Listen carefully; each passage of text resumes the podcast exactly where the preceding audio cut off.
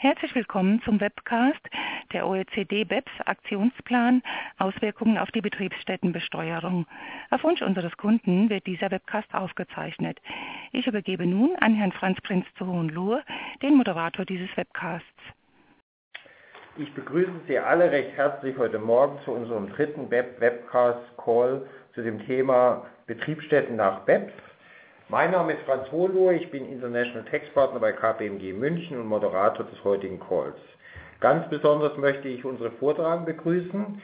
Das ist zum einen der Dirk Pelzer, Leiter der Steuerabteilung der MAN SE, die Frau Dr. Gabriele Rautenstrauch, die bei KPMG München im Bereich International Tax als Director tätig ist. Frau Dr. Rautenstrauch war auch einige Jahre in der EU-Kommission tätig und beschäftigt sich bei KPMG intensiv mit dem Thema BEPS und auf, sowohl auf OECD als auch auf EU-Ebene.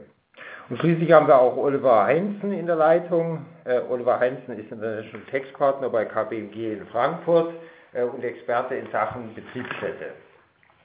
Wir wollen uns heute zum einen mit der neuen Betriebsstättendefinition der OECD nach BEPS beschäftigen und uns ganz konkret auch Gedanken darüber machen, wie sich diese, auf die neue, wie sich diese neue Definition auf deutsche Konzerne zukünftig auswirken könnte.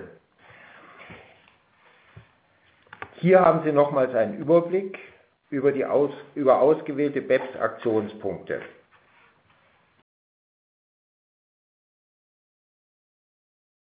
Interessant ist auch, dass es quasi zu allen BEPS-Aktionspunkten bereits konkrete Umsetzungen in das deutsche Steuerrecht gibt. Im Bereich der Betriebsstättendefinition ist dies das neue DBA Australien. Hier, Artikel, hier wurde in Artikel 5 des DBAs die entsprechenden Vorschläge der OECD bereits umgesetzt. Der Verbindlichkeitsstatus der Betriebsstättendefinition im Aktionspunkt 7 ist Updated Standard.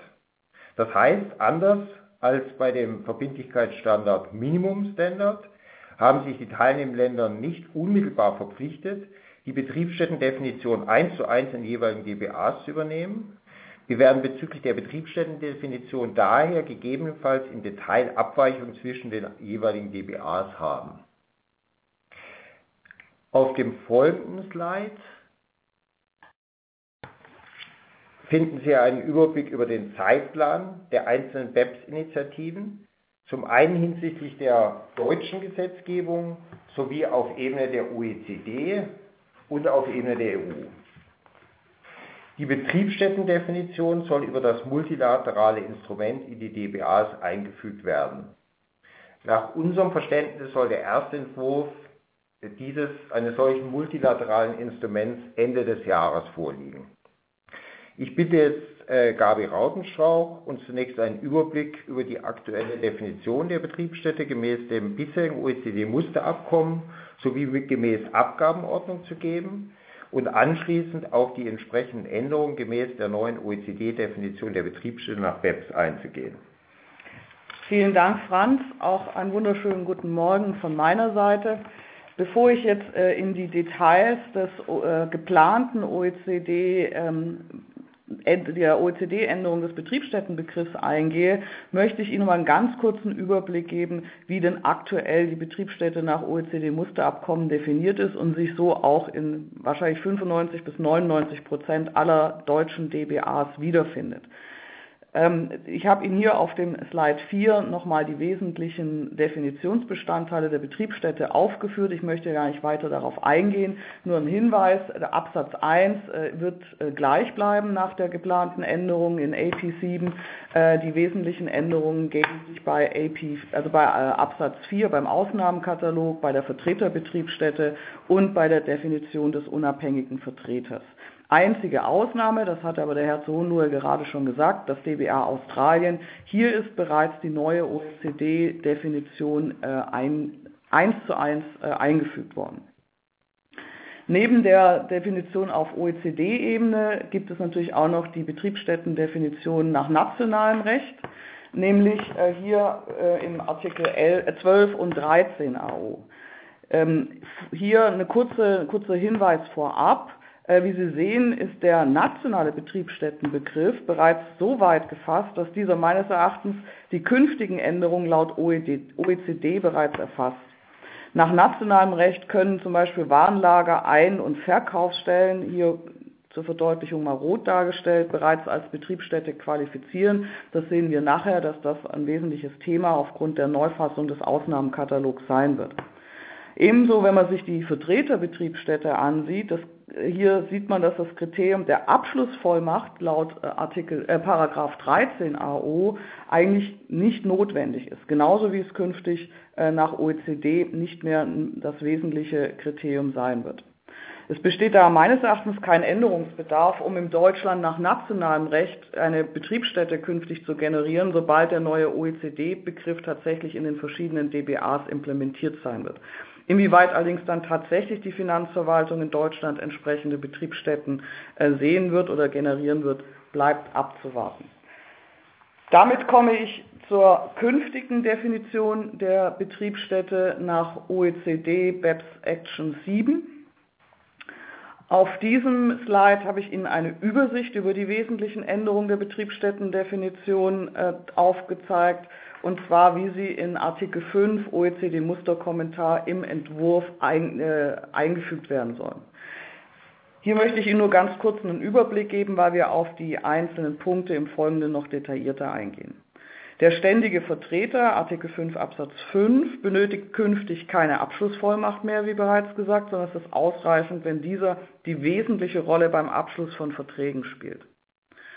Auch konzerninterne Kommissionärsstrukturen sollen künftig ähm, nicht mehr zu Betriebsstätten, äh, können künftig sozusagen nicht mehr eine Betriebsstättengenerierung verhindern, sondern werden vermehrt bis äh, wahrscheinlich fast zu 100 Prozent zu Betriebsstätten führen. Der Ausnahmekatalog des Artikel 5 Absatz 4 wird insoweit geändert, dass künftig Betriebsstätten nicht mehr per se aus der Definition entfallen, auch hier nur kurz der Hinweis, Lager, Einkaufsstellen, sondern es muss künftig individuell geprüft werden, ob eine vorbereitende oder Hilfstätigkeit dieser Betriebsstätte vorliegt. Abschließend noch zur Antifragmentierungsregelung, auf die wir im Folgenden nicht mehr im Detail eingehen. Es handelt sich hier um eine Anti-Missbrauchsnorm. Zum einen äh, sollen, äh, soll gegen eine Aufsplittung von Verträgen vorgegangen werden, äh, um die zwölf Monatsfristen der Betriebsstättendefinition zu umgehen. Zum anderen soll durch ähm, diese Regelung verhindert werden, dass einzelne Geschäftstätigkeiten durch verschiedene nahestehende Personen in einem Land ausgeübt werden, um jeweils die vorbereitende oder Hilfstätigkeit Ausnahme in Anspruch zu nehmen. Diese sollen künftig zusammengesehen werden, um zu prüfen, ob hier nicht die Grenze der vorbereitenden oder Hilfstätigkeit überschritten wird. Dieser neue Artikel 5 OECD-Musterkommentar soll, so die Empfehlung der EU, das ist eine nicht bindende Empfehlung äh, im Rahmen einer Mitteilung, durch die Mitgliedstaaten in neue DBAs aufgenommen werden. Also wir haben hier neben den, den Vorgaben durch die OECD im Musterkommentar und neben dem multilateralen Instrument auch die EU, die klar sagt, Mitgliedstaaten, bitte fügt diese Definition künftig ein. Im Ergebnis werden wir hier eine signifikante Erhöhung der Anzahl von Betriebsstätten in der internationalen Geschäftswelt haben. Damit möchte ich en Detail auf das Thema ständiger Vertreter eingehen. Dieser wird geregelt in Artikel 5 Absatz 5 OECD-Musterkommentar. Bisher, wie bereits gesagt, ist das wesentliche, äh, die wesentliche Kernvoraussetzung für die Generierung einer Vertreterbetriebsstätte, dass ich einen abhängigen Vertreter mit Abschlussvollmacht habe, der gewöhnlich im anderen Staat für das Unternehmen Verträge abschließt. Diese Abschlussvollmacht ist künftig nicht mehr notwendig oder zumindest nicht mehr ausschließlich notwendig, weil alternativ es künftig auch ausreichen soll, wenn dieser Vertreter die wesentliche Rolle beim Abschluss der Verträge übernimmt und diese dann regelmäßig ohne wesentlichen Änderungen vom Unternehmen im anderen Vertragsstaat abgeschlossen werden. Diese Thematik war zwar schon immer in der Diskussion, ich sage hier nur Stichwort Rubber Stamping, aber bisher eben nicht schwarz-weiß. Das heißt oft unklar, ob ein, ein, sagen wir mal, sehr ausgedehntes Verhandeln eines Vertreters in einem Staat was dazu geführt wurde, dass nur noch rein formal dieser Vertrag dann durch das Unternehmen im anderen Staat abgeschlossen wurde, war bisher viel Unsicherheit gegeben, ob es hier zu einer Betriebsstätte des Vertreters in dem Staat, in dem er verhandelt, kommt. Jetzt ist klar, dass ich hier die wesentliche Rolle äh, erfülle, wie laut der neuen Definition ich damit zu einer Vertreterbetriebsstätte komme. Auf dem folgenden Slide äh, habe ich mal ein Beispiel dargestellt, ähm, wie diese Ausweitung des Betriebsstättenbegriffs, also insbesondere dieses Thema Übernahme der wesentlichen Rolle beim Abschluss der Verträge ähm, zu einer Vertreterbetriebsstätte aus unserer Sicht führen sollte. Und zwar haben wir hier einen äh, Vertriebler, der ist angestellt bei einer deutschen AG, geht ins Ausland, hier in unserem Fall nach Frankreich und verhandelt mit dem Kunden über einen ähm, sozusagen Vertrag. Das Thema Vertreterbetriebsstätte oder die Definition, die neue Definition der Vertreterbetriebsstätte sollte hier erfüllt sein. Dieser Vertreter übernimmt die gewöhnliche wesentliche Rolle beim Abschluss der Verträge und im Abschluss wird dann dieser Vertrag ohne wesentliche Änderung vom Unternehmen abgeschlossen. Die Frage ist jetzt, was ist diese wesentliche Rolle des Vertreters? Wenn man in den Musterkommentar äh, reinsieht, gibt es so ein paar Hinweise, wie diese äh, Rolle zu ver verstehen ist.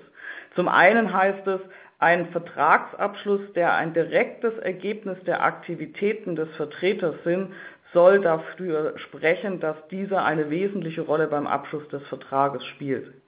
Genauso wird genannt, wenn ein Vertreter als Salesforce agiert der, die weiteste oder der weiteste Hinweis ist hier in, unter dem Punkt Mitteilung von Preisen und Notwendigkeiten eines Vertragsabschlusses genannt. Und zwar ist da explizit im Musterkommentar ein Beispiel enthalten, dass es ausreicht, wenn der Vertreter zum Kunden geht und lediglich sagt, also das ist mein Preisgerüst, bei der Menge kosten die Güter so und so viel, ihr müsst den Vertrag online abschließen und ich erläutere jetzt noch die wesentlichen Terms und Conditions. Das soll bereits ausreichen, laut dem Musterkommentar, dass dieser Vertreter eine wesentliche Rolle spielt.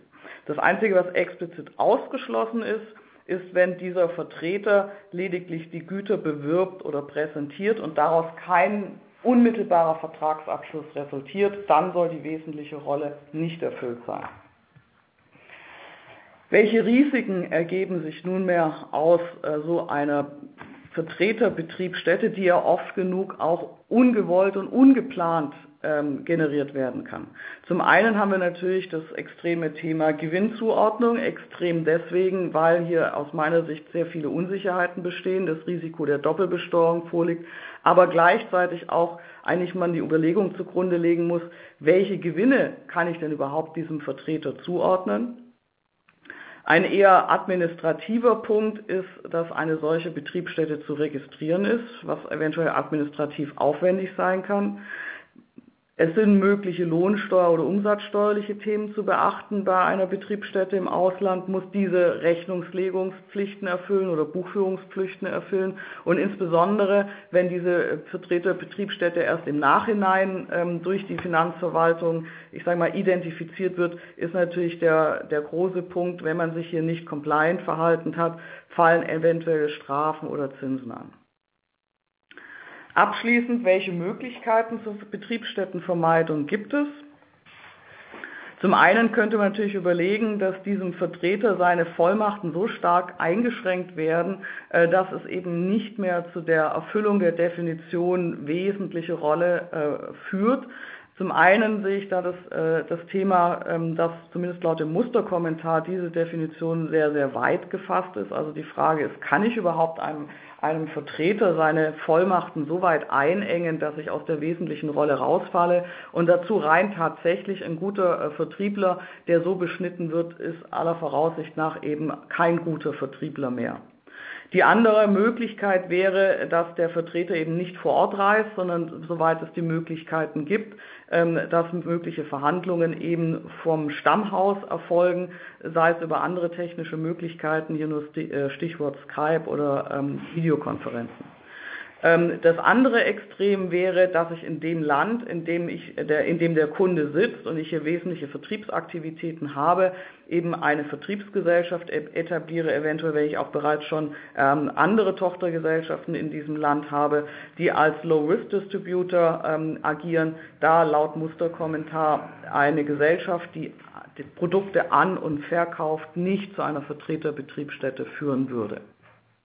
Ja, vielen Dank, Gabi, für die Ausführungen. An, an der Stelle äh, die Frage an unseren Industrievertreter, Dirk Pelzer. Dirk, äh, welche ähm, Auswirkungen siehst du für deutsche Konzerne aufgrund dieser Änderungen im Bereich der Vertreterbetriebsstätte? Ja, schönen guten Morgen auch von meiner Seite. Ähm, für deutsche Konzerne, ich kann natürlich nur für den MAN-Konzern hier sprechen, ähm, ein Hersteller, wie Sie hoffe ich wissen, von LKWs und Bussen, ähm, aber auch ein Anlagenbauer im äh, Bereich der Großmotoren. In beiden äh, Unternehmensbereichen trifft uns das Thema natürlich sehr stark, weil natürlich äh, die Vertreter auf den Ländern dieser Erde umherreisen. Wie die Frau Rautenstrauch schon gesagt hat, in der Vergangenheit haben wir immer mit dem Unterschreiben der Verträge argumentiert. Ähm, die Möglichkeiten der Vermeidung äh, habe ich natürlich mit Interesse gehört. Äh, wenn ich sie meinem Vertrieb so sagen würde, äh, vermute ich, wäre die Reaktion, oh Gott, die Steuerleute kommen oder was für ein Beratergeschwätz. Eins von beiden wahrscheinlich, ähm, weil es natürlich wenig realistisch ist, dem Vertrieb zu sagen, er darf jetzt keine Verträge mehr in dem Land äh, verhandeln, weil das ist ja genau die Aufgabe vom Vertrieb. Also ich sehe es sehr kritisch, was, den Aus, was die Ausweichsmöglichkeiten angeht. Äh, ich glaube, wir werden uns mit dem Problem natürlich konfrontiert sehen. Ähm, mit Frankreich, außer der sprachlichen Hürde, sehe ich es jetzt eher noch relaxed. Äh, es gibt ein DBA, man hält sich äh, mehr oder minder an die Grundsätze äh, von Rechtsstaatlichkeit. MAN ist äh, bei den 200 Ländern dieser Welt allerdings auch ähm, sehr stark in Nicht-DBA-Ländern in Asien oder Afrika unterwegs und gerade da sehe ich dann auch die Gefahr, weil nach meinem ersten Eindruck sich auch die Nicht-OECD und äh, BEPS-Teilnehmerländer sich jetzt immer mehr auf dieses Thema stürzen und da einfach auch aktiv werden. Also insofern, äh, wenn die Frage ist, wie sieht MAN das, dann sehen wir das sehr kritisch. Ähm, ich sehe noch keine Möglichkeit der Vermeidung in dem Sinne. Ähm, den Tipp mit der Vertriebsgesellschaft, den hören wir natürlich auch gerne. Äh, wir machen natürlich auch Vertriebsgesellschaften, aber das Konzept ist natürlich gerade auch in neue Märkte erstmal mit Vertretern reinzugehen und die sollen mal so den Markt beackern. Das machen die manchmal gar nicht als Vertreter vom Stammhaus, sondern vielleicht von einer ausländischen Vertriebsgesellschaft in Peru und fahren dann halt nach Chile. Dass da gleich eine Vertriebsgesellschaft gegründet wird, glaube ich nicht. Also in Summe ähm, deutliche Relevanz für Industriekonzerne. Ja, vielen Dank, Dirk. Dann bitte ich den Oliver. Ja, ähm, nächstes Thema Kommissionärstrukturen. Äh, bisher war es so, äh, dass Kommissionäre nicht äh, eine Vertreterbetriebsstätte begründet haben. Das war zumindest mal eine weitläufige Auffassung weil ja der Kommissionär explizit in Artikel 5 Absatz 6 äh, genannt ist äh, als äh, jemand, der kein abhängiger Vertreter ist. Kennzeichnend, zumindest mal aus deutscher Sicht, ist ja für den Kommissionär, dass er in eigenem Namen, also deswegen anders als der Vertreter, ähm, aber für Rechnung des Kommittenten äh, Verträge abschließt. Und was man natürlich in Konzernen sehr oft beobachtet hat, insbesondere natürlich auch bei US-Konzernen, ist, äh, dass man sich hier dieser Kommissionärstrukturen bedient hat, um Betriebsstättenthemen zu vermeiden. Gibt es auch zwischenzeitlich ähm, Rechtsprechung dazu, die das in der Tendenz bestätigt hat, äh, dass diese Kommissionärstrukturen nicht äh, unter eine Betriebsstätte, eine Vertreterbetriebsstätte begründen. Das wird künftig nicht mehr möglich sein, ein zentrales Anliegen der OECD war eben diese Kommissionärstrukturen zu erfassen. Und dementsprechend äh, soll ja die Betriebsstättendefinition angepasst werden. Und zwar durch mehrere Komponenten, die dann diese Kommissionärstrukturen betreffen. Das eine ist, äh, wie ja die Gabi Rautenstrauch schon ausgeführt hat, äh, es wird künftig nicht mehr erforderlich sein, dass man eine Abschlussvollmacht hat um eine Vertreterbetriebsstätte zu begründen. Es reicht aus, wenn eine wesentliche Rolle übernommen wird, die zu einem Vertragsabschluss führt. Das heißt also, dieses bisherige Abgrenzungskriterium zwischen Vertreter und Kommissionär, dass man im Namen des Vertretenen Verträge abschließt, wird künftig nicht mehr relevant sein. Das Zweite ist, äh, oftmals hat man diese Kommissionärstrukturen in Konzernen so aufgesetzt, dass natürlich ähm, der Kommissionär letztlich zwar nicht nur für ein Unternehmen tätig war, äh, sondern aber letztlich nur für Konzernunternehmen. Auch das wird künftig nicht mehr ausreichen, dass man eben dann argumentiert, dadurch äh, ist ja ein unabhängiger Vertreter weil hier eine Definition einintegriert wird, die besagt, äh, dass ein unabhängiger Vertreter nicht vorliegt, äh, wenn ein Unternehmen ausschließlich oder nahezu ausschließlich für verbundene Unternehmen tätig wird in Textziffer 38.8 in dem OECD-Musterkommentarentwurf äh, hat man hier, wenn das Kriterium nahezu ausschließlich berücksichtigt wird, eine Schwelle von 90 Prozent vorgesehen. Kennen wir ja auch äh, aus äh, deutschen Rechtsnormen.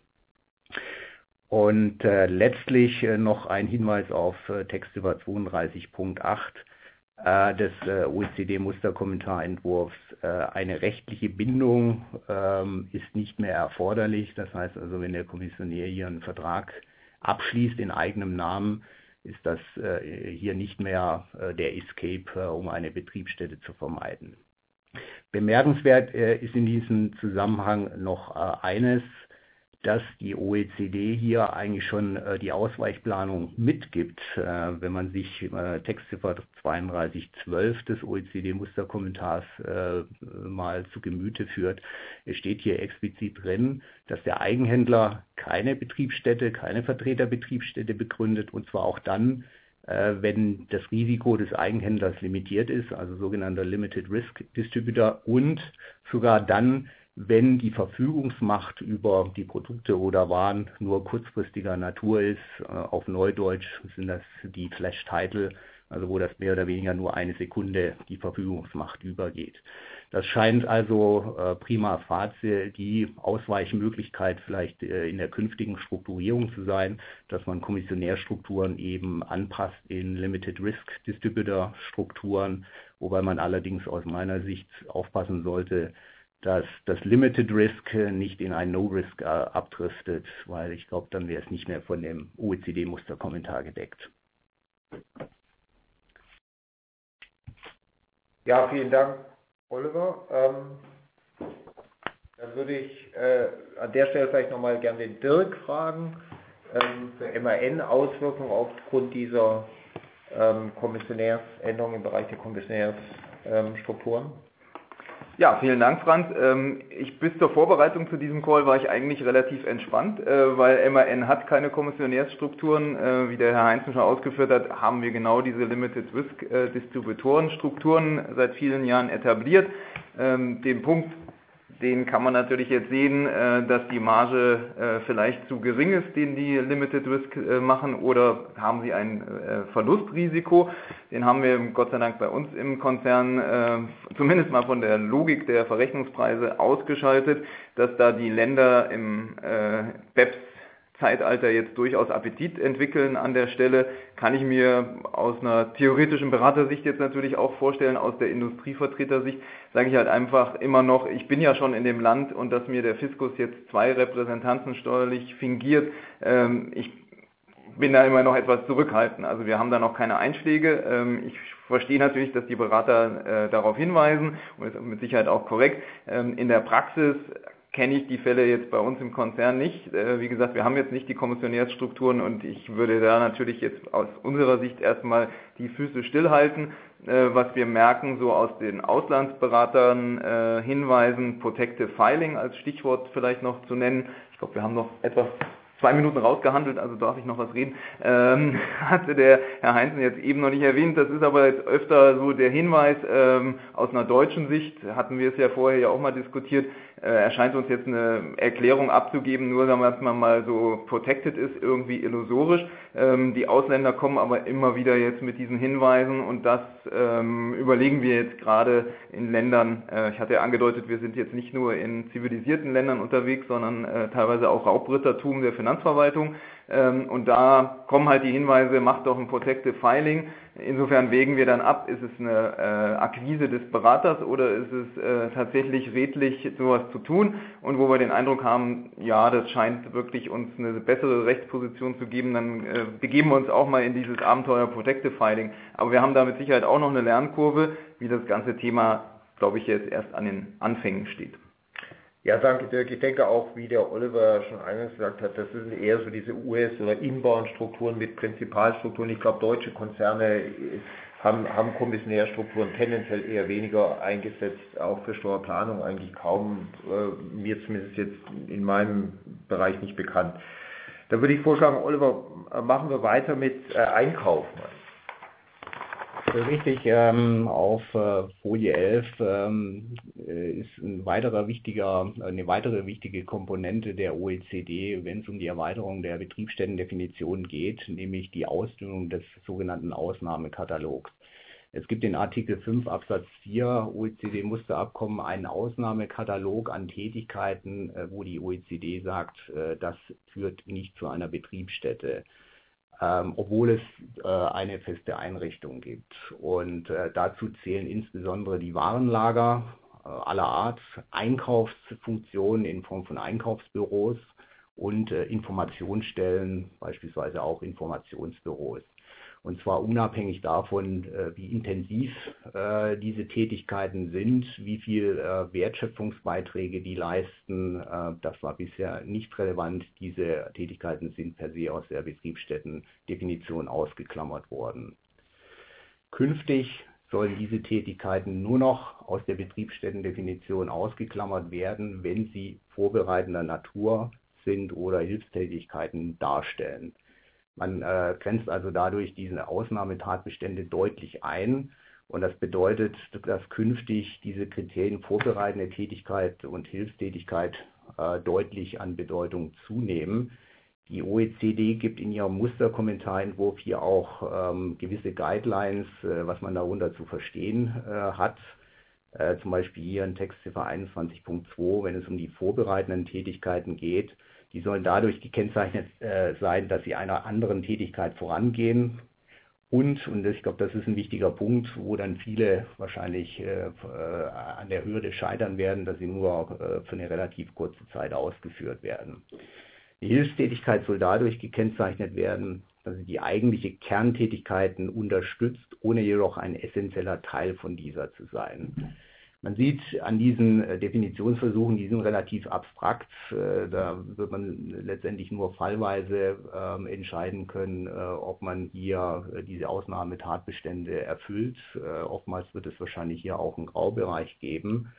Wichtig ist aber ein weiteres, etwas konkreteres Beispiel und ich glaube, das zeigt die Relevanz dieser Änderung, dass ein Wiederverkäufer ähm, wohl künftig Probleme hat, äh, diese, dieses Kriterium äh, zu erfüllen, also insbesondere diese klassischen Einkaufsfunktionen, also Procurement-Funktionen, dass die künftig tendenziell hier das Risiko laufen, äh, hier in den Betriebsstättenbegriff oder eine Betriebsstätte zu begründen. Das äh, sieht man jetzt an dem Beispiel auf der Folie 12. Ähm, wenn wir gerade mal vielleicht äh, eine Folie weitergehen.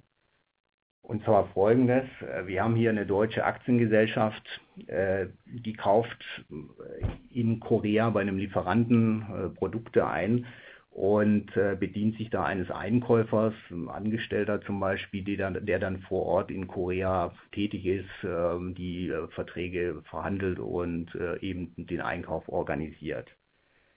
Wenn man jetzt mal im Hinblick auf die Betriebsstättenfrage das Ganze überprüft, äh, dann wird man im ersten Schritt äh, prüfen müssen, ob hier durch den Einkäufer, wir geben unterstellen mal, er hat hier keine feste Einrichtung, sondern reist regelmäßig eben nach Korea, um die Verhandlungen äh, zu tätigen, ob er hier eine Vertreterbetriebsstätte begründet. Da wird man zum Ergebnis kommen, dass das voraussichtlich gegeben ist, zumindest mal, wenn er das wiederholt und nicht nur einmal tut sodass das also ein Kriterium hier grundsätzlich zumindest mal in der Tendenz erfüllt ist.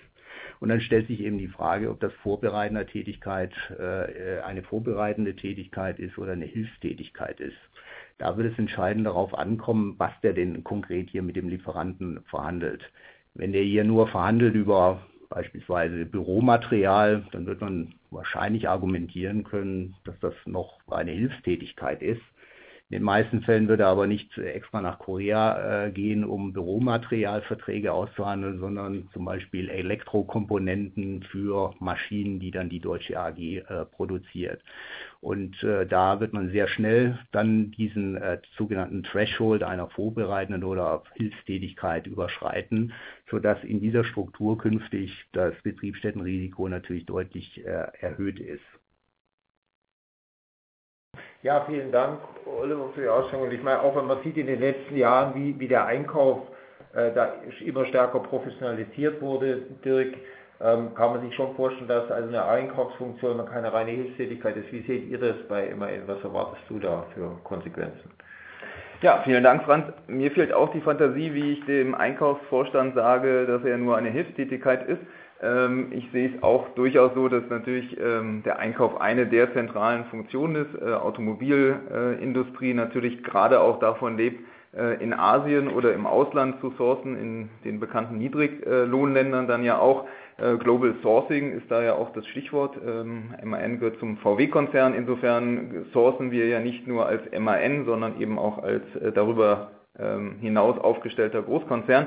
Ähm, und da sehe ich dann den Einkäufer in unserem Bild nicht nur in Korea, sondern da gibt es halt den Asian Hub in äh, Indonesien oder Malaysia und der bedient dann 10 oder 15 Länder und fährt äh, rum und schließt Einkaufsverträge äh, diverser Art und vielleicht auch nicht nur für eine Konzernmarke, sondern für mehrere Konzernmarken.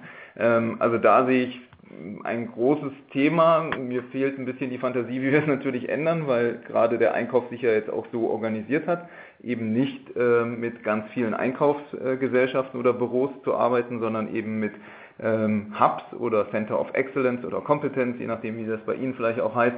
Ähm, insofern große Relevanz. Ähm, vor allen Dingen die Möglichkeit natürlich zu tracken, dass jemand in dem Land unterwegs ist, die werden technisch halt immer besser. Äh, wir haben das Beispiel ja auch mal auf Korea äh, geändert dann noch in der Vorbereitung, äh, weil gerade so die asiatischen Länder die, Einkau die Einreisepapiere auswerten, immer mehr ist unser Eindruck, also dann auch aus der Finanzverwaltungssicht, dann einfach sehen, aha, da laufen Menschen mit MAN-Namensschild oder Visitenkarte durch die Gegend und werden da ja nicht nur Urlaub machen, insbesondere wenn es ein Business-Visum ist. Also fragen die dann natürlich schon, oder die Aufsichtsgrenze wird da, glaube ich, einfach immer niedriger niedriger werden und Asien ist für uns da mit Sicherheit das kritischste Land, weil ähm, ich glaube, die Wertschöpfung der deutschen Industrie, Automobilindustrie, insbesondere eben vor dem Hintergrund zu sehen ist, dass man ja das Sourcing stark in diesen asiatischen Ländern legt und gerade die sich jetzt auch ähm, im Web-Zeitalter mit dem Thema auseinandersetzen werden. Also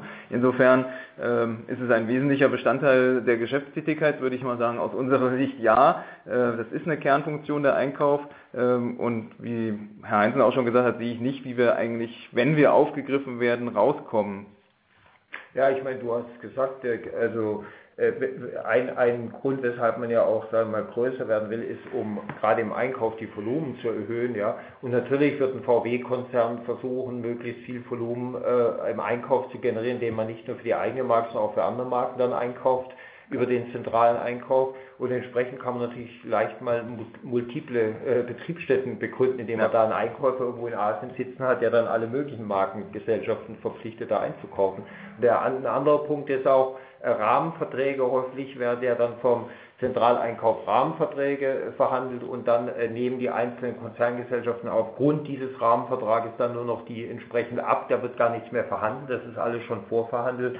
Und ich meine, äh, Oliver, ich könnte mir vorstellen, dass solche Rahmenverträge auch problematisch sind hinsichtlich dieser Einkaufsfunktion und Betriebsstättenbegründung. Ja, ich denke, Rahmenverträge, da äh, besteht sicherlich auch eine Gefahr. Man kann ja das Beispiel etwas abwandeln, indem man sagt, äh, die, die deutsche AG äh, verhandelt ihren Rahmenvertrag äh, mit, mit einem deutschen Lieferanten äh, beispielsweise und äh, die ausländischen äh, Konzernmitgliedsgesellschaften äh, dieser deutschen AG die können auf Grundlage dieses Rahmenvertrags äh, eben auch von diesen Lieferanten Waren beziehen, sei es jetzt von dem deutschen Lieferanten selbst oder auch deren, äh, dessen ausländischer Gruppengesellschaften. Hier, glaube ich, hat man zumindest mal noch etwas mehr Spielraum aus der Betriebsstätte rauszukommen. Ich glaube, da wird die entscheidende Frage sein, wie konkret der Rahmenvertrag ist. Äh, wenn der natürlich äh, Spielräume offen lässt äh, für die lokalen Tochtergesellschaften, hier noch eigenständige Verhandlungen vorzunehmen, glaube ich, dann hat man zumindest mal eine Argumentationsmöglichkeit, dass dann hier die deutsche AG nicht als Vertreter anzusehen ist für die ausländischen Tochtergesellschaften, wenn sie diesen Rahmenvertrag aushandelt.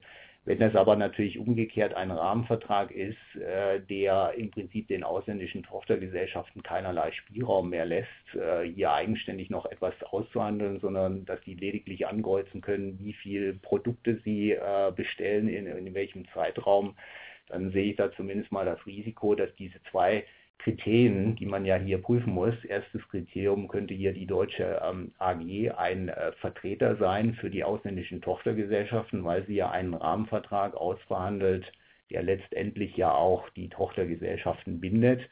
Und zweites Kriterium eben, ist es eine hilfs- oder unterstützende Tätigkeit? Das wird bei Rahmenverträgen in der Regel natürlich sehr schwierig sein, äh, zu sagen, dass das nur Hilfscharakter hat. Insofern glaube ich, ist, ist das in der Tat eine Schwierigkeit. Ähm, aber wie gesagt, hier glaube ich mit einer etwas besseren Möglichkeit rauszukommen. Aber da wird sich natürlich eine Steuerabteilung auch schwer tun, äh, dem, dem Einkauf hier äh, zu diktieren, ähm, wie er künftig Rahmenverträge zu gestalten hat. Ja, ich meine, ein Punkt ist natürlich dann nochmal dieser Nachweispunkt. Ich meine, wie kommt sozusagen in der Praxis, wie kommt eine Finanzverwaltung drauf, äh, dass, sage ich mal, äh, ein, eine Produktionsgesellschaft in Polen Waren einkauft, die eigentlich über den Rahmenvertrag von, von Deutschland äh, eingekauft wurden. Aber ich glaube, da muss man vorsichtig sein, weil wenn man in die Unterlagen reinschaut, sieht man natürlich, hiermit bestelle ich, äh, basierend auf dem Rahmenvertrag ja. der MAN ASE, ja, äh, folgende war. Also wahrscheinlich ist das gar nicht so, so schwierig nachzuweisen.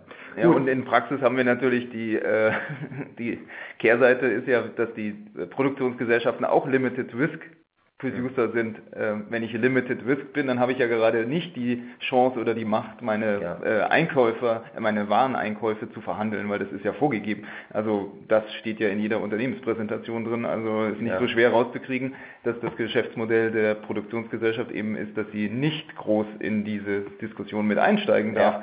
Ja. Also dann bin ich da, glaube ich, schon schnell dabei. Ja, ja gut, würde ich vorschlagen, äh, wird interessant zu sehen, wie sich das in der Praxis entwickelt, wobei es wahrscheinlich auch schwierig ist, Praxis zu sagen, weil wir haben eben äh, mehrere, mehrere hundert Länder hier auf dieser Erde und jeder, jedes Land wird das irgendwo auch für sich äh, speziell auslegen. Aber ich würde vorschlagen, wir machen, wir machen ähm, mit dem nächsten Punkt weiter. Ähm, Oliver, ähm, das Thema Warenlager. Ja, äh, wie eingangs erwähnt, äh, ist ja auch äh, ein Lager, war bisher unproblematisch, weil es per se ähm, unter den Negativkatalog ähm, Artikel 5 Absatz 4 OECD Musterabkommen subsumiert war. Das heißt also per se keine Betriebsstätte begründet hat. Das ist künftig eben nur noch möglich, wenn man eben darlegen kann, dass es vorbereitender Natur ist oder eben eine Hilfstätigkeit letztendlich darstellt. Dazu das Beispiel hier auf Folie 13, Lager bei einem Auftragsfertiger im Ausland. Da wäre die Konstellation wie folgt. Wir haben eine deutsche Aktiengesellschaft, die ähm, kontrahiert mit einem ausländischen Lohnfertiger und ähm, typischerweise ist es so, dass der Lohnfertiger dann ähm, die, die Räumlichkeiten hat, äh, entweder selbst im Eigentum hat oder aber selbst angemietet hat. Das heißt, per se verfügt jetzt die deutsche AG nicht über eine feste äh, Einrichtung äh, in dem Land, äh, wo der ausländische Lohnfertiger tätig ist. In der Regel ist es allerdings so, dass die inländische AG im Rahmen dieser Lohnfertigung die Rohstoffe, ähm, die letztendlich für die äh, Lohnfertigung benötigt werden, ähm, beistellt. Das heißt also im Eigentum der deutschen AG von Anfang bis zum Ende dieses Lohnfertigungsprozesses sich befinden. Und auch hier stellt sich eben die Frage, äh, könnte das äh, diese Konstellation zu einer Betriebsstätte der deutschen AG in dem Ansässigkeitsstaat des ausländischen Lohnfertigers führen? Ähm, dieses Problem greift die OECD in ihrem Musterkommentarentwurf relativ detailliert auf. Ähm, es gilt da zu differenzieren, wenn die deutsche AG keine Verfügungsmacht äh, letztendlich über die Einrichtung, äh, also die Produktionsstätte hier des äh, Lohnfertigers hat, dann erkennt die OECD an, dass dann hier keine Betriebsstätte begründet wird. Äh, allerdings verhält es sich oftmals so, dass im Rahmen einer Lohnfertigung natürlich die deutsche AG durchaus Inspektionsrechte äh, etc. hat und das natürlich dann auch vor Ort macht. Zum Teil in unterschiedlicher Ausprägung ist es sogar so, dass dann eben Angestellte der deutschen AG permanent oder aber zumindest regelmäßig präsent sind äh, in, in den Räumlichkeiten des ausländischen Lohnfertigers, zum Teil sogar eigene Räumlichkeiten haben, um eben zum Beispiel so einen Monitoring-Prozess äh, hier zu begleiten. Und äh, dieses Beispiel nimmt die OECD zum Anlass, dann zu sagen, dass in so einer Konstellation, wo eine derartige Inspektionsmöglichkeit dann beispielsweise auch vertraglich vorgesehen äh, ist, letztendlich dazu führt, dass die deutsche AG hier eine Verfügungsmacht äh, über die Räumlichkeiten, eine faktische Verfügungsmacht über die Räumlichkeiten äh, des Lohnfertigers hat. Ja, und dann sind wir wieder in dem Thema drin. Ist diese Lagertätigkeit, also jetzt gerade in Bezug auf die Rohstoffe, ist die jetzt vorbereitender Natur oder stellt es eine Hilfstätigkeit dar? Und äh, da wird man in vielen Fällen zum Ergebnis kommen, dass das eben keine Hilfstätigkeit oder vorbereitende Tätigkeit ist, sodass dann künftig dieses Risiko besteht, äh, dass so ein vertraglicher Setup eine Betriebsstätte der deutschen AG in, in dem ausländischen Staat, äh, wo der ausländische Lohnfertiger ansässig ist, begründet.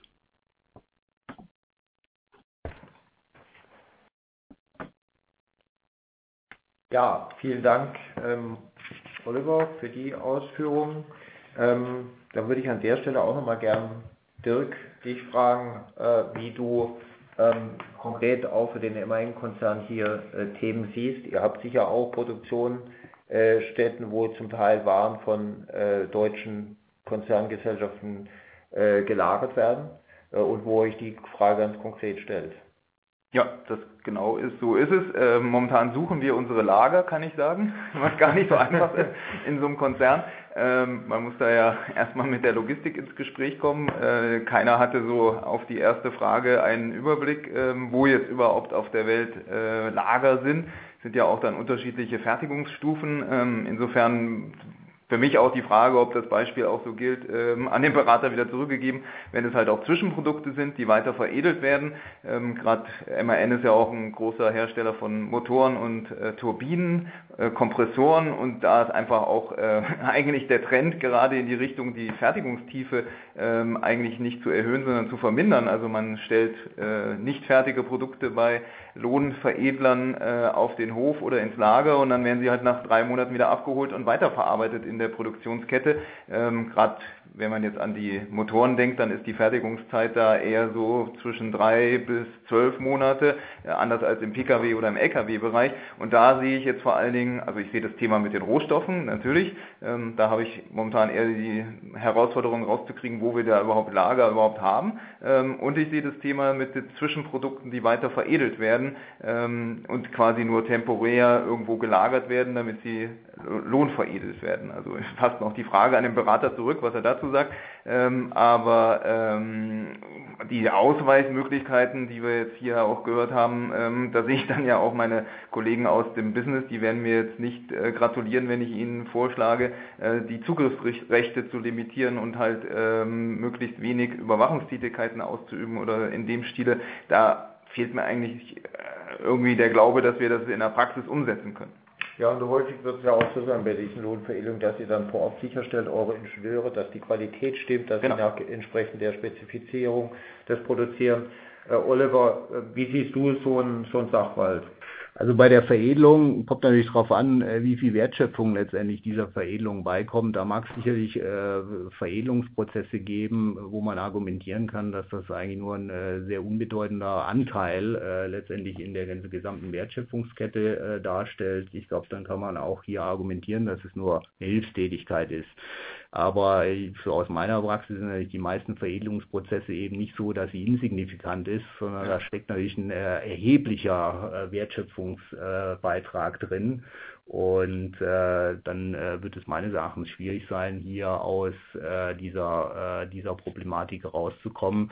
Dann bleibt eben nur der dornige Weg, ähm, dass man hier versucht, äh, die Kontrollmöglichkeiten äh, etwas äh, einschränkt. Aber ich sehe das natürlich auch so, dass das äh, zumindest mal, äh, dass sich hier eine Steuerabteilung keine Freunde schafft im Unternehmen.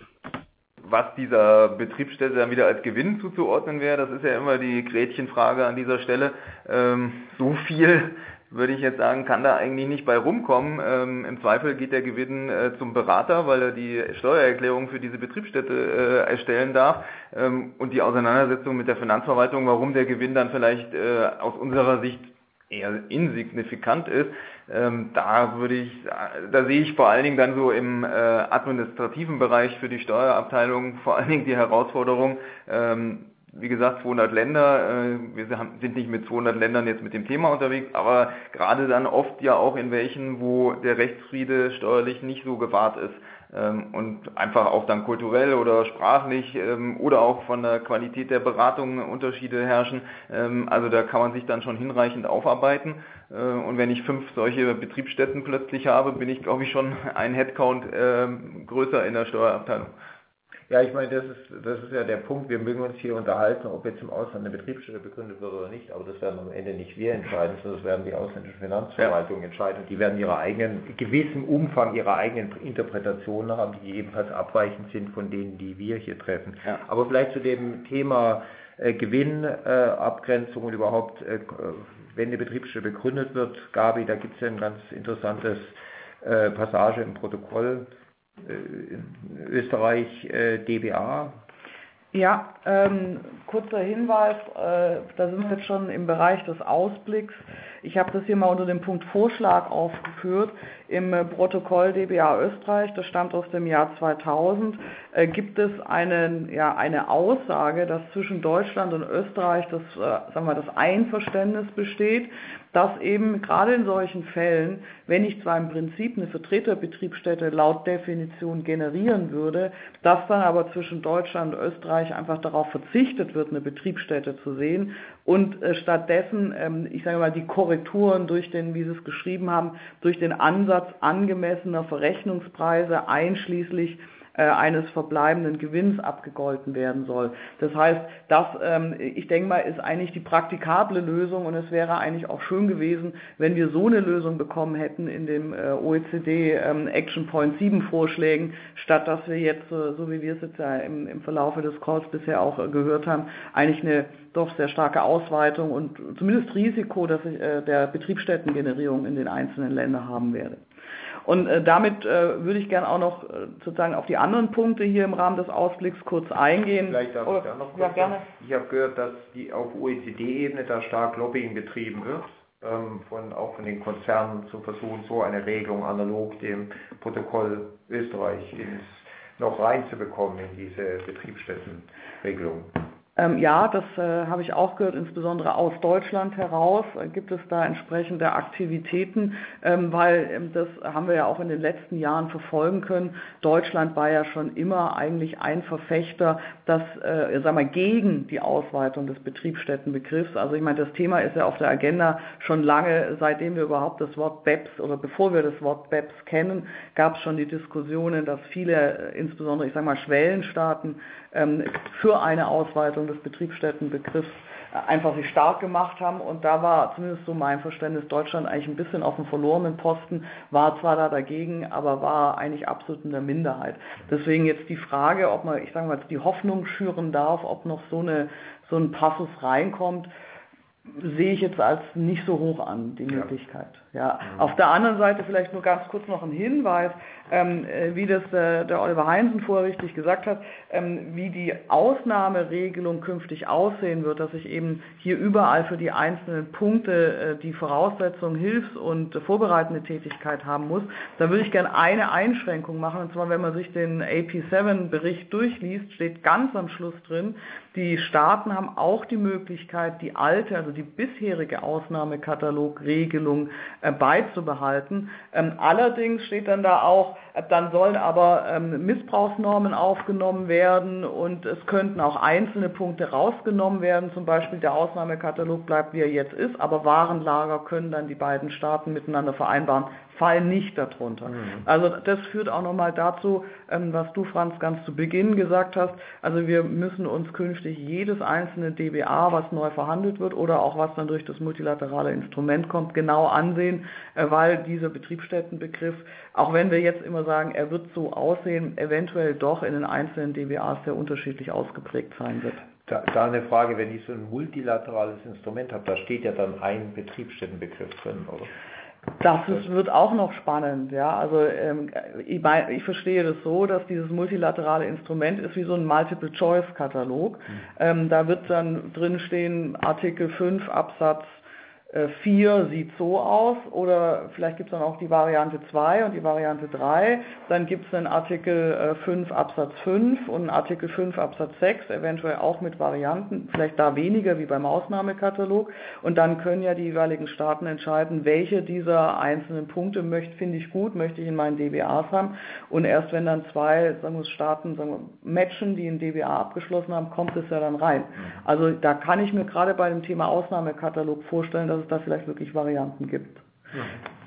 Vielleicht auch noch, gerade weil wir bei dem multilateralen Instrument sind, ähm, Frage, kommt das? Ja, ähm, ja, mein Verständnis ist ganz klar ja. Es sind, äh, glaube ich, 80 oder 90 Staaten dabei, die bei dem Thema multilaterales Instrument mitarbeiten. Dem Vernehmen nach soll allerdings der Entwurf, der erste Entwurf dieses multilateralen Instruments erst Ende des Jahres vorliegen. Angedacht war ja mal am Anfang, dass das multilaterale Instrument schon Ende dieses Jahres abgeschlossen ist. Ähm, so ähm, zügig scheinen da diesmal die Arbeiten wohl nicht voranzugehen. Ansonsten äh, müssen wir natürlich bei jedem neu verhandelten DBAs, die künftig kommen, ähm, reinsehen, wie ist dort die Betriebsstätte definiert. Wie gesagt, DBA Australien ist schon mehrfach genannt worden, ist eins zu eins plus noch weitere Spezialitäten äh, der OECD, die neue OECD-Definition beinhaltet. Interessanterweise zum Beispiel das DBA Japan, ähm, was eigentlich auch ein BEPS-Verfechter ist, Dort ist noch die alte Betriebsstättendefinition beinhaltet, hat vielleicht auch ein bisschen damit was zu tun, dass das im DBA schon sehr lange verhandelt wird, mhm. ähm, dass es deswegen da nicht mehr aufgenommen wurde. Auf der anderen Seite ein Hinweis, ist jetzt hat nichts mit Betriebsstätten zu tun, aber das neue DBA Japan, Japan hat die sogenannte Limitation on Benefits Clause, wie wir sie im DBA USA kennen, auch bereits drin. Also da sind BEPS-Bestandteile auch schon im neuen DBA, andere wie Betriebsstätten, aber welche, die uns sicherlich wenn nicht noch mehr beschäftigen werden, wenn wir künftig für irgendwelche Quellensteuerreduktionen diese LOB-Klausel ähm, prüfen und erfüllen müssen. Japan ist ein Kapitalexportland wie Deutschland. Liegt daran wahrscheinlich. Äh, ja. auszudehnen. Ja. Ja. ja. Aber wie gesagt, ähm, jedes neue DBA mhm. beinhaltet, sage ich jetzt mal, ein Risiko, dass der Betriebsstättenbegriff da ist. Genauso, ähm, was sicherlich eine, eine Herausforderung sein wird, Dirk, das hast du vorher schon genannt. Ich muss ja eigentlich jetzt in jedes der anderen Länder reingehen. Wie werden die künftig mit diesem Betriebsstättenbegriff umgehen? Gibt es da Regelungen auf nationaler Ebene, dass diese Betriebsstätten, dass die, nehmen wir mal auch an, das sind keine DBA-Länder, ja, ähm, dass die auf nationaler Ebene ihre Betriebsstättenbegriffe anpassen, ausweiten und dann bin ich in diesen Ländern im Betriebsstättenrisiko äh, drin. Last but not least, das hatte ich vorher schon mal angedeutet, die EU äh, hat ja genauso ihre Mitgliedstaaten sozusagen aufgefordert, in künftige DBA-Verhandlungen, und zwar nicht nur untereinander, sondern natürlich auch mit Drittstaaten, diesen Begriff ähm, aufzunehmen. Dann würde ich abschließend nochmal den Oliver Heinzen äh, kurz bitten, etwas zum Thema Gewinnaufteilung zu sagen. Ja, äh, zunächst einmal finde ich es äh, recht ernüchternd, äh, dass die OECD jetzt mit dem Aktionspunkt Nummer 7 jetzt mal relativ locker die Betriebsstättendefinition stark erweitert hat und dann aber hier explizit schreibt, äh, die Konsequenzen daraus, da hm, ich drücke es jetzt mal bewusst salopp aus, darüber haben wir uns noch keine Gedanken gemacht. Das finde ich eigentlich ziemlich unbefriedigend. Aber immerhin haben wir ja hier den deutschen Gesetzverordnungsgeber und mittlerweile dann auch den Erlassgeber, äh, der ja hier äh, versucht, ähm, auch die, die Entwicklung zur Einkünfteaufteilung ähm, zwischen Unternehmen und Betriebsstätte zu konkretisieren. Ja Deutschland eher ein Vorreiter. Wir haben jetzt zwischenzeitlich auch das BMF-Entwurfsschreiben zur Betriebsstättengewinnaufteilung, sogenannte Verwaltungsgrundsätze. Steht ja auch noch die Möglichkeit, hier Eingaben zu machen. Die Frist läuft noch für diesen Entwurf. Ich, ich glaube, das Ganze hat so ein bisschen äh, Licht und Schatten, wobei meines Erachtens der Schatten äh, überwiegt. Ähm, ich glaube, der erste Schatten äh, ist zunächst einmal der, äh, zumindest mal jetzt in der Denkwelt äh, der deutschen Finanzverwaltung, hat man doch sehr eigenwillige Interpretationen, wie künftig die Einkünfte Aufteilung zu erfolgen hat. Meines Erachtens auch sehr eigenwillige Interpretationen dessen, was die OECD mit ihrem damaligen Betriebsstättenbericht, diesem sogenannten Authorized OECD Approach, vorgegeben hat. Ich nenne da nur ein Stichwort, Bestimmung des Dotationskapitals für Betriebsstätten. Was da auch noch nicht richtig aufgenommen ist, also sind jetzt eigentlich diese ganzen neuen Betriebsstätten, die man durch diese Betriebsstätten-Definitionserweiterung dann haben wird. Das sind ja oftmals auch Betriebsstätten, denen voraussichtlich eigentlich keine große Funktion beizumessen ist. Zumindest mal ein Licht jetzt in diesem auch BMF-Entwurfsschreiben zur Betriebsstättengewinnaufteilung meines Erachtens ist, dass es doch relativ viele Öffnungsklauseln gibt und dass ich zumindest mal eine Tendenz erblicke bei relativ vielen Funktionen, dass man anerkennt, dass das Ganze dann mit Cost Plus wahrscheinlich relativ schlank, zumindest mal von der Dokumentation, abgearbeitet werden kann. Viele dieser Betriebsstätten, die hier neu begründet werden, die gerade jetzt so die Grenze erreichen, ja, da liegt es dann eben nahe, mit Cost Plus zu arbeiten. Was aber dann unschön ist, das ist für mich ein deutlicher Schatten, der sich jetzt zumindest mal aus der deutschen Interpretation ergibt, ist, wie dann im Prinzip die Dokumentation da aussieht.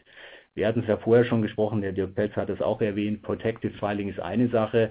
In manchen Fällen wird man wohl nicht um eine Betriebsstättensteuererklärung dann rumkommen, gerade so im Hinblick auf diese Hilfs- und Nebentätigkeiten, die man dann eben zum Beispiel bei einem Lager überschreitet. Da wird man dann eben zusätzliche Administration haben. Da kommt hinzu, dass die deutsche Finanzverwaltung eben künftig eine Hilfs- und Nebenrechnung vorsieht, die leider doch deutlich davon abweicht, was man bisher so aus der Bilanzierungswelt kennt. Steht ja auch explizit in diesem Entwurf drin, dass es im Prinzip ein eigenständiges Rechnungslegungswerk im Grundsatz sein soll.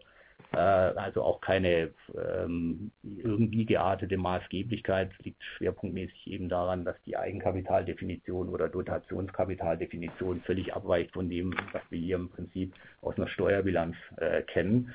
Das ist aus meiner Sicht unschön. Da bleibt eben nur die Hoffnung. Auch hier gibt es glücklicherweise, zumindest mal in diesem